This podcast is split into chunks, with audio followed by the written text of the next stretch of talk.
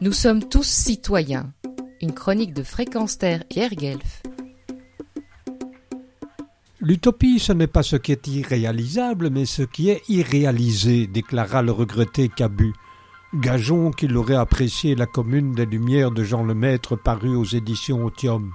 Effectivement, le caricaturiste de presse et antimilitariste pacifiste notoire aurait certainement chroniqué l'action pacifique non violente développée dans un coin de Portugal en 1916 sur cette terre de fraternité et de spiritualité mécriante à la population brimée par des nantis mais jamais totalement soumise à eux.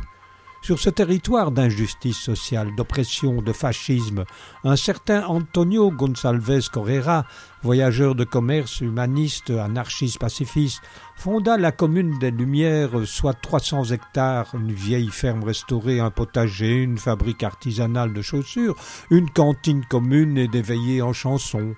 Dans un petit village, on entend les travailleurs se dire les uns aux autres plus jamais d'esclaves ni de maîtres.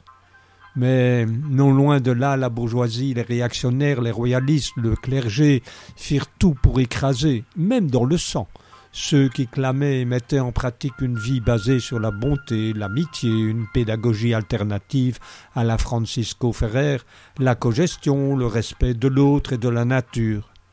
Antonio Gonçalves Correra, l'homme à l'abondante barbe, qu'il ne voulut pas couper tant que le fascisme régnait au Portugal, d'où une pilosité d'un mètre. Bref, il ne s'avoua pas vaincu et milita pour la fraternité universelle jusqu'à sa mort en 1967.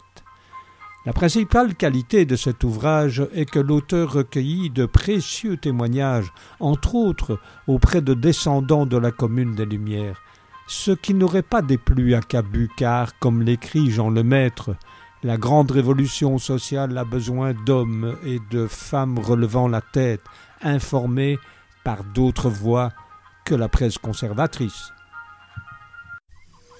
Pierre Guelf. Retrouvez et podcastez cette chronique sur notre site